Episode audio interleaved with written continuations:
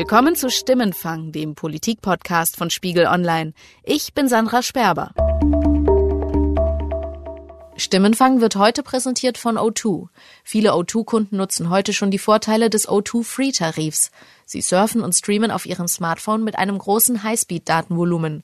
Neu ist, mit O2 Free Connect stehen Ihnen jetzt bis zu neun weitere kostenlose SIM-Karten zur Verfügung.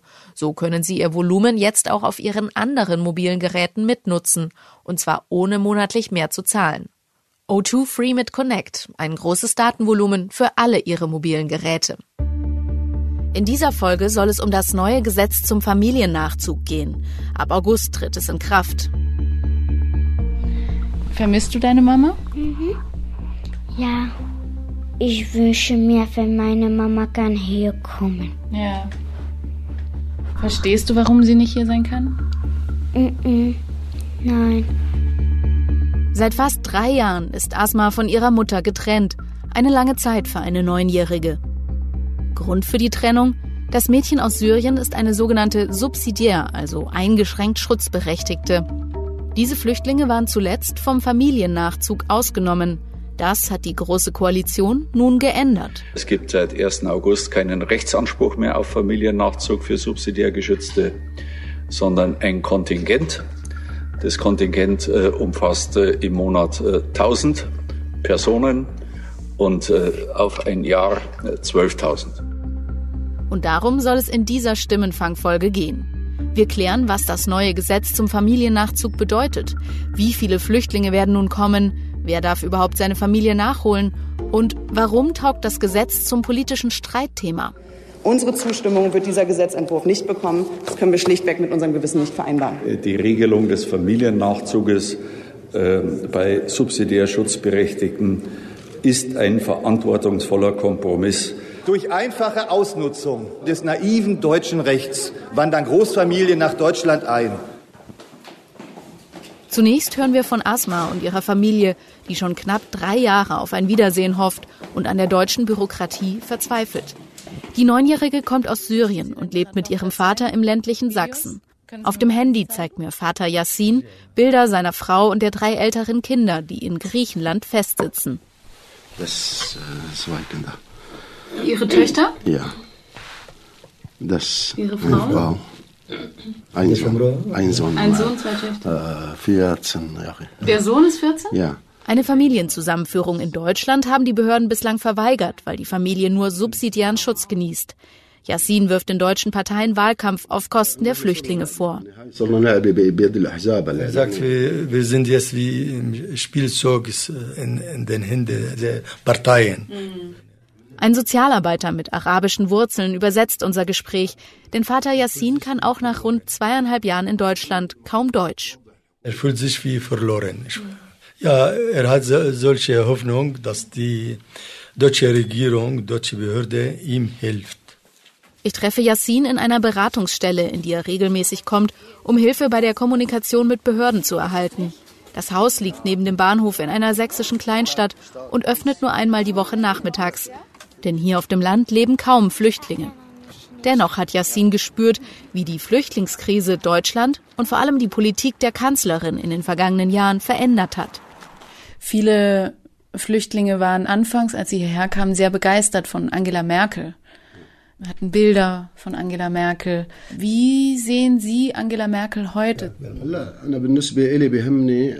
Angela Merkel war am Anfang auf der Seite der Flüchtlinge, aber inzwischen hat sie sich abgewandt und uns verlassen. Jetzt sind die Grünen die letzte Partei, die uns noch unterstützt. Yassins Familie kommt aus der syrischen Stadt Homs. Er sagt, er sei im August 2012, also etwa eineinhalb Jahre nach Kriegsbeginn, geflohen, weil das Regime ihn bedroht habe. Schon vor Beginn des Aufstandes saß er als politischer Gefangener in Haft. Überprüfen können wir diese Angaben nicht. Von Syrien aus floh Yassin mit seiner Familie zunächst in die Türkei. Wir haben mehrere Jahre in der Türkei gelebt, aber die Situation dort war sehr schlecht. Die Kinder konnten nicht in die Schule gehen und haben nichts gelernt. Wir waren teils in einem Lager untergebracht, aber für mich war es wie ein Konzentrationslager. Und wir haben auf der Straße gelebt und haben in Garagen oder einer Bahnhofshalle übernachtet. Ich musste an die Zukunft meiner Kinder denken. Sie waren damals elf oder zwölf Jahre alt und konnten nicht mal ihren Namen schreiben, weil sie nicht zur Schule gehen konnten. Deshalb hatte ich das Gefühl, ich muss die Türkei verlassen und nach Deutschland kommen. Immer wieder spricht Yassin davon, dass er sich bessere Chancen für seine Kinder wünscht. Sie sollen einmal studieren können. Wie es dann zur Trennung der Familie kam, erzählt er gleich. Aber vorher möchte ich mich an Sie, also an unsere Hörer wenden. Für eine der nächsten Folgen von Stimmenfang interessiert uns Ihre Meinung. Die Große Koalition ist ja noch nicht allzu lang im Amt und in den letzten Wochen hat vor allem der unionsinterne Streit über die Flüchtlingspolitik die Agenda bestimmt. Andere Sachthemen sind in den Hintergrund gerückt. Welche anderen Fragen und Probleme sollte die Große Koalition Ihrer Meinung nach angehen? Was rückt wegen der Flüchtlingsthemen zu sehr in den Hintergrund? Sagen Sie uns Ihre Meinung, entweder per Mail an stimmenfang.spiegel.de oder sprechen Sie auf unsere Mailbox unter 040 380 80 400. Im Herbst 2015 macht sich Syra Yassin mit seiner jüngsten Tochter auf den Weg nach Europa. Seine Frau und drei seiner Kinder bleiben zunächst in der Türkei. Eigentlich wollte ich meine ganze Familie mit nach Griechenland nehmen. Aber meine Frau und die drei älteren Kinder hatten Angst vor dem Meer und der Überfahrt mit dem Boot. Ich selbst kann schwimmen, also bin ich das Risiko eingegangen und nur mit meiner jüngsten Tochter alleine losgefahren.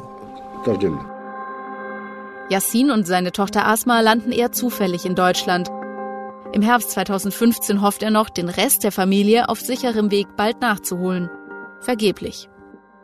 Denn die beiden haben nur sogenannten subsidiären, also eingeschränkten Schutz bekommen. Und für diese Flüchtlinge hat Deutschland im März 2016 den Familiennachzug ausgesetzt. Außerdem bekommen sie zunächst nur eine Aufenthaltserlaubnis für ein Jahr. Ich frage mich, warum bekommen manche syrischen Flüchtlinge eine Aufenthaltsgenehmigung für drei Jahre und andere nur für ein Jahr? Warum habe ich nur eingeschränkten Schutzstatus und manch andere werden direkt anerkannt und bekommen vollen Schutz für drei Jahre? Ich verstehe diese Politik nicht. Jede Behörde entscheidet anders. Ich halte das für falsch. Es ist einfach ungerecht und unmenschlich. Yassin versteht nicht, warum er nur eingeschränkten Schutzstatus hat und deshalb seine Familie nicht nach Deutschland holen darf. Denn noch zu Beginn der Flüchtlingskrise waren Syrer von einer Einzelfallprüfung ausgenommen und haben so vollen Flüchtlingsschutz bekommen, mit dem sie ihre Familien nachholen konnten. Das änderte sich Anfang 2016. Das war auf jeden Fall eine politische Entscheidung. Das ist mein Kollege Wolf Wiedmann Schmidt, der für den Spiegel über Innenpolitik und Migration schreibt. Damals im Herbst oder Winter 2015 gab es irgendwie zum Teil sehr, sehr hohe Schätzungen. Keiner wusste es genau, wie viele Leute möglicherweise nachkommen mit dem Familiennachzug. Die einen gingen von mehreren hunderttausend aus, mhm. manche über weit über eine Million. Da gab es sehr hohe Zahlen, die im Raum standen und dann war klar, dass man da irgendwann mal möglicherweise differenzieren muss. Und das war dann eben die Regel, zu der man kam, dass man gesagt hat, Familiennachzug bei vollem Flüchtlingsschutz, aber bei den Subsidiären wird er erstmal ausgesetzt. Das ist also dann im Frühjahr 2016 passiert und das ist das, was unseren Interviewpartner Yassin dann getroffen hat. Genau, ein paar Monate früher wäre die Familie wahrscheinlich, hätte sie ohne weiteres nachkommen können und ein paar Monate später hat sich aber die Lage geändert, ja. Mhm. Was ändert sich nun durch das neue Gesetz für diese Flüchtlinge mit eingeschränktem Schutzstatus? Jetzt sollen pro Monat 1000 ähm, Familienangehörige nachziehen können zu sogenannten subsidiär Schutzberechtigten. Mitgliedern der Kernfamilie, dazu gehören Ehegatten, minderjährige ledige Kinder oder Eltern minderjähriger Kinder, kann nun ab dem 1. August dieses Jahres aus humanitären Gründen der Familiennachzug wieder gewährt werden. 1000, ähm, die ja dann eben in einem, glaube ich, etwas komplizierten Verfahren am Ende ausgewählt werden, ähm, an denen viele Behörden beteiligt sind das Auswärtige Amt mit seinen Botschaften, die Ausländerbehörden und am Ende aber auch das äh, Bundesverwaltungsamt mhm. kam da jetzt als Instanz rein, die irgendwie neutral entscheiden soll, wer im Zweifel, weil man muss ja möglicherweise entscheiden, wer darf zuerst, ähm, wer gehört zu mhm. den tausend diesen Monat und da sollte es eine Art von Verfahren geben, das ganz, ganz viele Faktoren gewichtet, wer, wer, wer da zum Zug kommt. Der Familiennachzug wird nur gewährt, wenn es sich um eine Ehe handelt, die vor der Flucht geschlossen wurde wird nur gewährt, wenn keine schwerwiegenden Straftaten begangen wurden, wird nur gewährt, wenn es sich bei den Familienmitgliedern nicht um Gefährder handelt und eine Ausreise des in Deutschland lebenden Angehörigen nicht kurzfristig zu erwarten ist. Wie werden diese tausend Menschen ausgewählt? Es gibt ja vermutlich eine ganze Menge Angehörige, die irgendwo sitzen und jetzt gerne nach Deutschland kommen würden. Es haben sich jetzt, glaube ich, schon so 26.000 Leute gemeldet, mhm. ähm, die Interesse haben äh, in dem Zusammenhang. Und es soll jetzt so eine Mischung geben. Also zum einen geht es natürlich um die Frage, ähm, wer, wer sozusagen ist wirklich in einer schwierigen Situation, also mhm. wo die Familien getrennt sind, aber möglicherweise auch getrennt von kleinen Kindern. Also das Kindeswohl wird auch sehr hoch ge äh, gewichtet dann. Ähm, wo lebt jemand möglicherweise aktuell, ein Teil der Familie in der, in, in der Gegend, in der es gefährlich ist nach mhm. wie vor. Das sind so Gründe, die auf der einen Seite eine Rolle spielen und auf der anderen soll aber auch schon mit einbezogen werden, ob die Familienmitglieder, die schon in Deutschland leben, hier ja sozusagen flapsig gesagt irgendwie sich ordentlich aufführen. Mhm. Also ob sie gut integriert sind, ob sie sich bemühen, Deutsch zu lernen, ob sie es möglicherweise sogar geschafft haben, sich eine eigene Wohnung irgendwie zu besorgen, ob sie ein Ehrenamt haben. Mhm. Ganz, ganz viele Faktoren, die dann auch eine Rolle spielen können, ob jemand ähm, eher zum Zug kommt, seine Familie nachzuholen oder nicht. Kann man abschätzen, wie viele Familienmitglieder da jetzt ungefähr nach Deutschland kommen werden? Momentan gehen die davon aus, dass pro Jahr, glaube ich, 60.000 nachziehen insgesamt. Ich glaube, da ist dann äh, die 12.000 sind dann die subsidiären und mhm. die anderen 48.000 normale Flüchtlinge. Ich glaube, das ist die Zahl, bei der Sie gesagt haben. So viel können auch die Auslandsvertretungen, die Botschaften und Generalkonsulate äh, Deutschlands leisten, auch ein Visa zu verteilen. Mhm. Das ist ja doch ein aufwendiger Prozess, bis das geprüft ist. Ich glaube, das war die Zahl, die so im Raum stand. 60.000 insgesamt sollen jetzt pro Jahr ähm, nachziehen nach Deutschland. Es könnte noch viele Monate dauern, bis der Syrer Yassin, den ich mit seiner kleinen Tochter in Sachsen getroffen habe, seine Frau und die drei größeren Kinder nach Deutschland holen kann. Denn die Familie ist inzwischen immerhin in Griechenland und damit nicht mehr in der unmittelbaren Gefahrenzone des syrischen Bürgerkriegs. Die neunjährige Asma sitzt während unseres Gesprächs still neben ihrem Vater. Sie wirkt zunächst schüchtern. Doch als ich sie nach ihren Hobbys und ihrem Alltag in Deutschland frage, merke ich schnell, dass sie hier längst angekommen ist. Wie gefällt es dir hier in Deutschland? Gut. Was gefällt dir hier? Hier gefällt mir die Schule. Was machst du da? Da kann ich was lernen. Was zum Beispiel? Was hast du gerade gelernt? Ich habe die Buchstaben gelernt. Erinnerst du dich überhaupt noch an Syrien, wie das mal war früher? Mm -mm. Gar nicht mehr? Nee. Ich die Trennung der Familie wirkt sich auch auf den Alltag des Mädchens aus. Der Vater ist depressiv, die Tochter zieht sich oft zurück. Was machst du mit deinem, mit deinem Papa so den ganzen Tag, wenn ihr, wenn ihr zu zweit seid? Nicht, ich bleibe nur in meinem Zimmer. Ja. Und mein Papa redet mit meiner Mama. Ist der Papa dann oft traurig? Mhm. Wegen meiner Mama, weil ist sie nicht hier. Mhm. Asma geht es in Deutschland gut. Aber sie ist so oft alleine. Sie spielt selten mit anderen Kindern, weil sie in mhm. Gedanken viel bei ihrer Mutter ist. Wie geht es Ihnen hier in Deutschland? Mir geht es oft sehr schlecht, weil ich mir Gedanken um meine Frau und die Familie mache. Da bin ich sehr niedergeschlagen und oft krank. Ich habe das Gefühl, dass ich daran schuld bin, dass die Familie getrennt ist und jetzt auf Griechenland und Deutschland verteilt ist. Eine Zusammenführung der Familie in Deutschland würde nicht nur den Alltag, sondern auch die Integration erleichtern. Deshalb unterstützen diverse Fachleute den Familiennachzug für Flüchtlinge mit Bleibeperspektive. Kinder erleichtern Eltern das Ankommen in Deutschland. Das erlebt auch die Sozialarbeiterin, die den Kontakt zu Yassin vermittelt hat. Sehen Sie dann einen Unterschied in Sachen Integration, Flüchtlinge, die alleine hier sind und Flüchtlinge, die die Familie nachholen konnten? Also mein Gefühl ist, dass es mit Familie leichter ist. Mhm. Einfach schon deswegen, weil man eben Kinder in den Kindergarten bringt, in die Schule. Und darüber entstehen schon ganz andere Geflechte, weil Kinder auch leichter Deutsch lernen. Die haben eine, mhm. eine leichtere Bindung dann zur Kindergärtnerin, zur Lehrerin. Mhm. Und damit sind die schon mal so dieses Bindeglied, dieses einfache Kleine. Und natürlich müssen sich die Eltern auch, wenn sie ihr Kind abholen, wenn sie Hausaufgaben machen müssen, auch befleißigen. Mhm dort äh, mit sich mit reinzuwachsen. Und da haben es alleinreisende Männer oder alleinreisende Flüchtlinge einfach schwieriger. Also würden Sie ganz klar sagen, das befördert die Integration der Familiennachzug? wenn die Familie natürlich alle Register zieht, das heißt Kind in den Kindergarten schickt, mhm. äh, Schule und selbst auch in die Sprachkurse geht, ja, definitiv. Mhm.